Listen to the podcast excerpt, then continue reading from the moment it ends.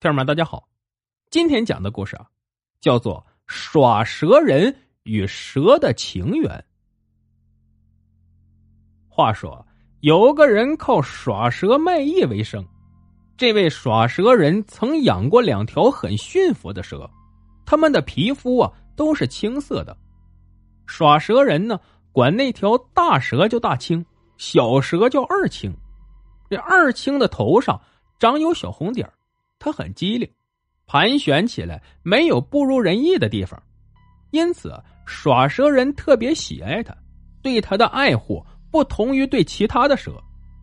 一年之后，大青死掉了，耍蛇人想找一条蛇来替补，但一直没遇到合适的对象。有天晚上，耍蛇人寄宿在一座山寺中，天亮后，他打开香笼一看，发现二青不见了。这一下可把他愁坏了，他到处寻找，大声呼喊，还是不见二青的踪影。以前呢，每次遇到林深草茂的地方，耍蛇人常常要放二青出去，让他自由自在的活动一下。每次二青总是一会儿就自动回来，这一回耍蛇人既希望跟往常一样能自动回来，于是他坐在寺庙中苦苦等待。太阳也爬得老高了，仍不见二青回来。最后，耍蛇人绝望了，只得没精打采的走出了山寺。可出寺庙没几步，他忽然听到了草木丛中窸窸窣窣的声音，停住脚步，仔细观察，吃惊的发现，竟是自家的二青爬了过来。耍蛇人又惊又喜，好似得到了极为珍贵的玉器一般。他赶忙放下担子，歇在路边。这时，二青也停了下来，他的后面还跟着一条小蛇。耍蛇人轻轻的抚摸着二青，说道：“哎，我还以为你跑掉了，这个小家伙是你介绍来的吗？”他拿出食物喂二青，又喂小蛇。小蛇虽未离开，但蜷缩着身子，不敢吃食物。二青衔着食物喂他。这情形就像主人礼让客人进餐一样。耍蛇人再次给小蛇喂食，这次小蛇没有拒绝。吃完食后，他便随二青进入香笼。耍蛇人收下小蛇，并开始训教他。小蛇吸取盘旋，很快符合要求，跟二青已无多大差别。耍蛇人于是叫他小青。他带着他们四处奔走卖艺，获利不少。对耍蛇人来说，蛇的身长一般以二尺长为好，太大则太重，不便于耍弄。正因如此，所以要耍蛇人经常更换蛇。因为二青特别驯服机灵，所以他虽然很大，耍蛇人却舍不得马上放他走。这样又过去了两三年光景。后来，二青长到三尺多长，一睡下就把笼子挤满了。耍蛇人不得不把它放回大自然。有一天，他来到东山间，用好东西喂二青吃。等二青吃完后，便放二青出笼。二青没爬出多远，便又爬了回来，弯弯曲曲的盘在笼外。耍蛇人对二青挥挥手说。你去吧，世上没有百年不散的宴席。你从此隐身大山谷，来日必然能成为神龙。这个小笼子，你怎么可以久居呢？二青听了这番话，果真走了。耍蛇人目送着他离去。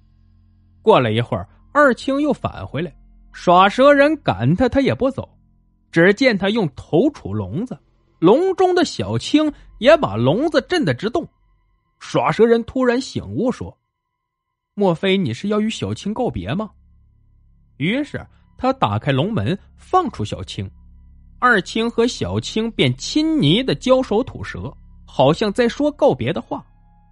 不一会儿，两条蛇弯弯曲曲一起走了。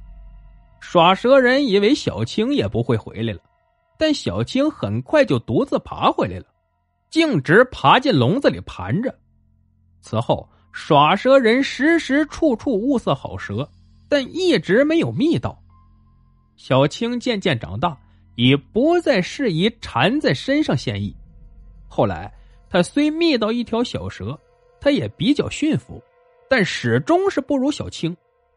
这时，小青也长得像小孩子手臂一样粗壮了。起先呢，二青在山中活动，打柴人经常看到他。